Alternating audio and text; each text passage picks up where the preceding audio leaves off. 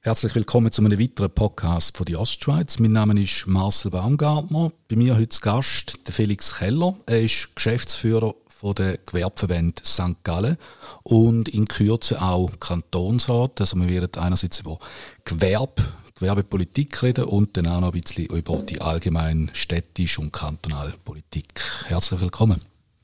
Danke für die Einladung. Wir haben äh, dir im Vorfeld einen Fragebogen zugestellt, wo du gewisse Sachen hast können ausfüllen Und dort war eine Frage nach einem Highlight in deinem Leben und dort war das Militär ein Punkt. Gewesen. Auf da würde ich gerne kurz eingehen. Was hat dir das Militär gegeben? Ich bin 1994 in die Rekrutenschule gegangen, in Frauenfeld und bin eigentlich unverkrampft ins Militär gegangen. Weder wahnsinnig negativ noch wahnsinnig positiv. Und eigentlich hat es mir dort gefallen im Militär, insbesondere die Führung. Als, als Junge 20-jähriger Bursch hat man dann relativ schnell als Korporal eine Gruppe führen und auf einem weiteren Werdegang dann noch mehr. Und da hat mir wahnsinnig zugesagt. Ich, ich arbeite immer gerne mit Menschen zusammen und im Militär hat man das gut können machen, schon in jungen Jahren. Also da kannst du auch jetzt noch profitieren von dem, so ein bisschen führungsmäßig, äh, organisatorisch, strukturell? Absolut. Ich durfte dann noch eine Weiterausbildung machen im Militär bis zum Bataillonskommandant und Generalstabsoffizier. Und da habe ich schon profitiert, insbesondere unter Zeitdruck eine brauchbare Lösung zu machen. Nicht die Form vollenden, perfekte Lösung, die gibt es wahrscheinlich nie, aber eine Lösung, die brauchbar ist zur Zeit. Da hat man gelernt, strukturiert zu arbeiten. Militär hat jetzt wieder ein bisschen einen höheren Stellenwert. Noch vor ein paar Jahren hat man über Abschaffung geredet und und und. Jetzt äh, ist, glaube die Diskussion vom Tisch, das wird dir äh, entgegenkommen, ich jetzt mal an. So tragisch wie der Grund ist mit dem Ukraine-Krieg, ja, das ist so. Die Armee hat wieder einen anderen Stellenwert bekommen. Da finde ich eigentlich auch gut. Es hat mal früher einen Spruch gegeben, Freiheit braucht Schutz, schweizerische Armee. Und das trifft jetzt wieder mehr zu. Mehr Freiheit, weniger Staat heißt es dann. Äh, bei den Freisinnigen, da bist du am Politisieren, Stadtparlamentarier, äh, jetzt im Kantonsrat. Was sind politisch deine, deine Kernanliegen? Politisch geht es bei mir schon um die Wirtschaft. Das ist eigentlich wirklich äh, das Kernanliegen.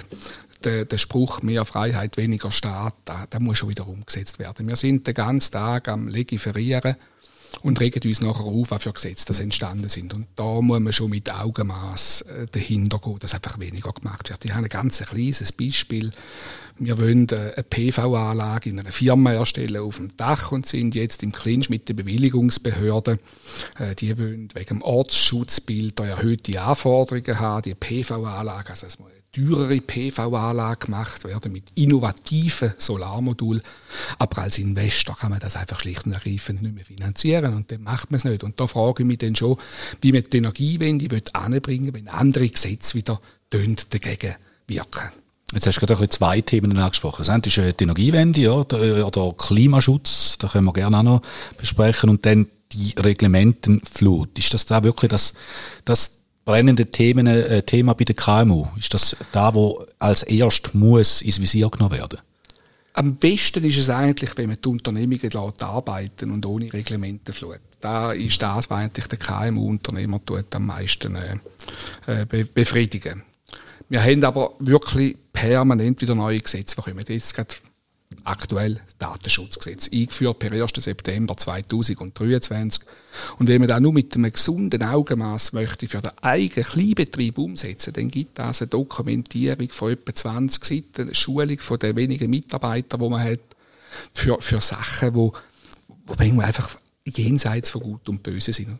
Und denen ist es so weit weg wieder, obwohl man es müsste machen, dass der KMU das nicht tut, äh, umsetzen und dem mitunter könnte äh, ja, Quittung bekommen.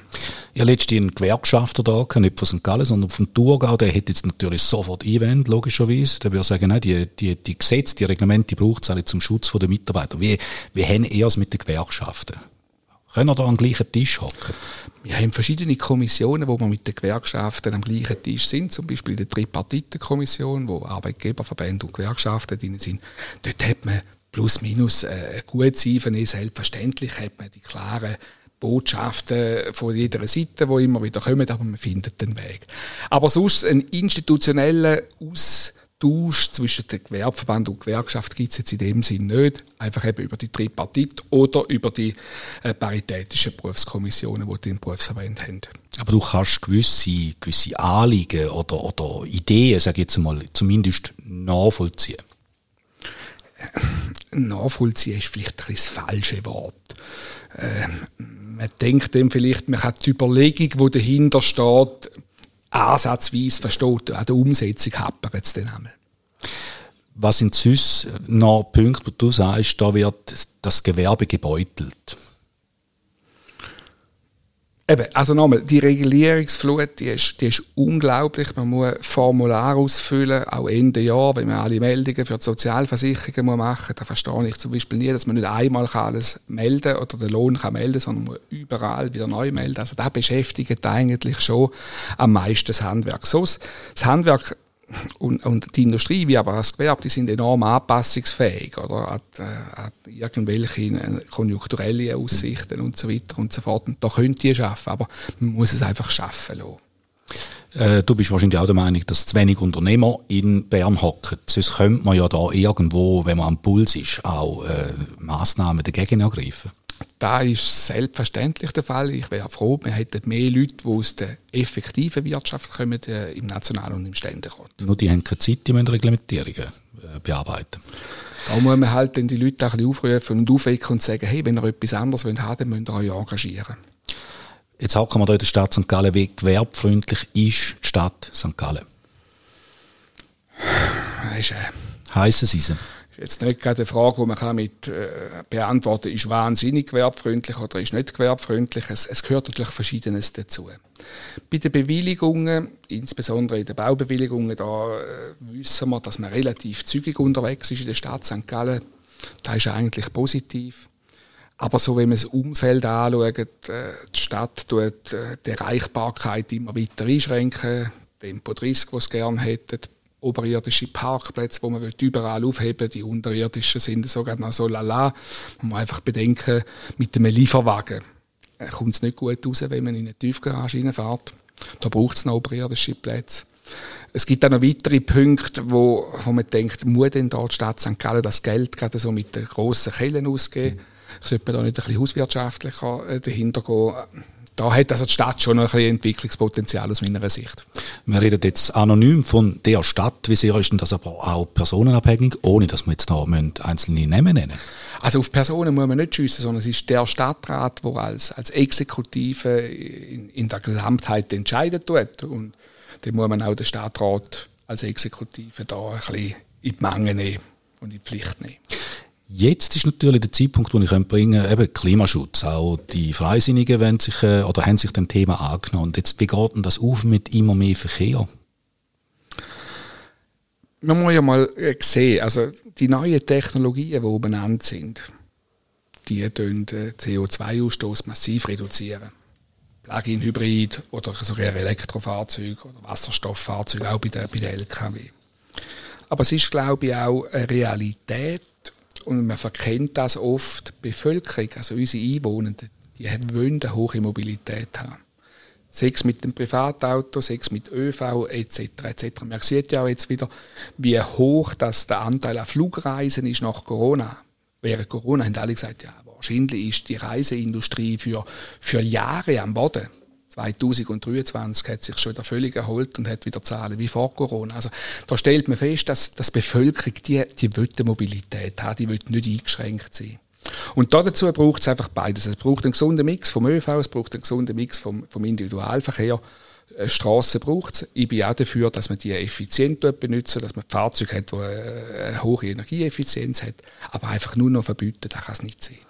Geht denn das nicht ein bisschen ins ähnliche Spielfeld wie auch zum Beispiel Gesundheitspolitik, dass die Gesellschaft zwar will, äh, äh, ein grosses Angebot und auch bei der Mobilität wird sie nicht eingeschränkt werden, aber letzten Endes wird sich keiner selber müssen einschränken das ist durchaus äh, ein realistisches Szenario, wo halt auch so wird sein, oder? Dann finden wir einfach keine Lösung. Ich glaube schon, dass man Lösungen findet. Eben mit den neuen Technologien.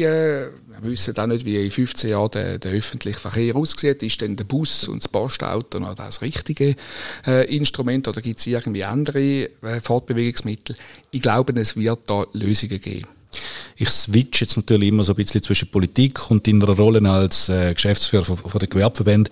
Ähm, was kann ein Gewerbeverband äh, unterstützend beitragen, um gewisse Lösungen anzubringen? Ist einfach das verbindende Element oder ist auch eine große Stimme? Also es ist, es ist sicher mal das Vermittelnde zwischen, zwischen Politik und Wirtschaft. Da braucht es. Es müssen beide können am gleichen Strick, insbesondere die gleiche Richtung ziehen, dass man Lösungen anbringt. Und, und dann liegt es auch daran, zum, zum die Ideen bzw. die Wünsche von unseren Mitgliedern auch in die Politik einzubringen. Können da manchmal auch Wünsche zu dir, wo du selber musst den Kopf schütteln musst? Du sagst, nein, da geht es weit. Selbstverständlich muss man eine Triage machen und, und dann auch immer wieder schauen, was ist realistisch, was ist machbar. Und irgendwelche hohe Hirngespinst, das bringt gar nichts. Das bringt man nicht durch und dann äh, ist es eigentlich verlorene Zeit, sondern soll das umgesetzt werden, was realistisch und machbar ist. Du machst ja jetzt das äh, auch doch schon bereits ein paar Jahre. Was sind äh, vielleicht Highlights, Meilensteine oder vielleicht auch Phasen, wo, wo ein bisschen zu denken gegeben haben? Also die Phase, die mir am meisten zu denken geht, ist eigentlich die Corona-Phase Wir haben als Gewerbeverband immer gesagt, der Staat soll sich eigentlich daraus halten. Wir haben aber dort festgestellt, insbesondere wo, wo der Lockdown war, dass äh, unsere Mitglieder nicht können allein so weiter existieren Und wir haben nach der Hilfe nach dem Staat müssen rufen. Da hat es dann auch gegeben mit den Härtefallgeldern. Die sind dann auch relativ zeitnah geflossen, aber der Ruf nach dem Staat, da ist äh, für mich eine Premiere gewesen und am Anfang, ja, ist das nicht ganz einfach gewesen. Der ist jetzt natürlich auch wieder ein bisschen abgeklungen, nehme ich jetzt mal an, oder? Äh, Corona ist eigentlich für viele Leute weit, weit weg. Also Obwohl es erst vor wenigen Monaten fertig. Wir sind vergesslich oder, oder wir verdrängen gut, je nachdem, wie man es wie will sehen Genau. Ähm, das heißt, die Phase ist für dich sehr herausfordernd gewesen. Ähm, wie viel einschneidende, ich sage jetzt auch Konkurs oder so, hast du dort müssen begleiten oder beobachten? Gibt es da Zahlen? Äh, Zahlen habe ich diesbezüglich nicht. Ich bin aber überzeugt, dass die Maßnahmen, die der Bund und der Kanton ergriffen haben, die haben eigentlich so funktioniert, dass es nicht zu Konkurs geführt hätte. Selbstverständlich, wenn jemand schon bereits vor Corona in Schieflage war, dann hätte er nicht mit irgendwelchen Geldern geschützt werden aber die, die durch Corona in Schieflage gekommen sind, die müssen geschützt werden. Und das ist, glaube ich, der Schweiz, dem Kanton St. Gallen gelungen. Da könnte man jetzt wieder den Schlenker machen zu der Reglementierung, weil das hat ja auch Missbrauchsfälle gegeben. Das ist äh, die Ente schwarze Schaf. Und für die macht man dann eigentlich das Reglement. Das ist zumindest so, da hat der, der Gewerkschafter gesagt, letztes Mal. Ja, Selbstverständlich. Also irgendwelche Missbrüche mit Corona, Härtefallgelder etc. etc. Die sind, die sind einfach schlicht und ergreifend untolerierbar. Die müssen geahndet werden. Dass man aber dann neue Gesetze machen muss, wegen irgendwelchen 5% wo, oder 3% oder 1%, wo, wo sich nicht korrekt verhalten, das finde ich eigentlich immer falsch, weil die Mehrheit tut sich korrekt verhalten. Das ist, das ist, die äh, Frage, das ist auch eine Frage vom Menschenbild, das man hat. Ja, hat, hat der, bei dir das Bild von der Gesellschaft, Corona, hat sich das irgendwie äh, verändert? Schaust jetzt du anders auf Menschheit, sag ich jetzt einmal? Nein, eigentlich nicht. Und du bist auch nach wie vor optimistisch? Da bin ich absolut. Da habe ich auch aus deinem Fragebogen heraus eigentlich gehört. Du bist äh, dankbar dort, wo du bist. Du hast äh, Tiefpunkte, sagst, äh, hast bis jetzt eigentlich nicht grosse gehabt, zumindest nicht beruflicher Natur. Wo soll es dort noch weitergehen für dich? Ich bin jetzt äh, seit mehreren Jahren in dieser Funktion und ich stehe jeden Tag gerne auf und gehe sehr gerne arbeiten. Es ist bei mir kein Tag gleich wie der andere. Und da kann man eigentlich sagen, dass es nach wie vor Salz in der Suppe hat. Und das schätze ich ungemein. Und momentan bin ich nach wie vor glücklich in dieser Funktion und äh, freue mich da weiterhin äh, zu gestalten dürfen für das Gewerbe, für die Wirtschaft. Politisch sieht es anders aus. Hast du dort noch irgendetwas im Visier? Ja, jetzt darf ich in der November-Session, also in der Wintersession, darf ich in den Kantonsrat nachrutschen und dann sind dann am 3. März 2024 die Ersatzwahlen und dort hoffe ich, dass ich wiedergewählt werde und dann darf ich im Kanton meine Ideen, meine Arbeit ein bisschen einbringen. Dann wünsche ich dir für all das viel Erfolg. Herzlichen Dank für das Gespräch. Danke.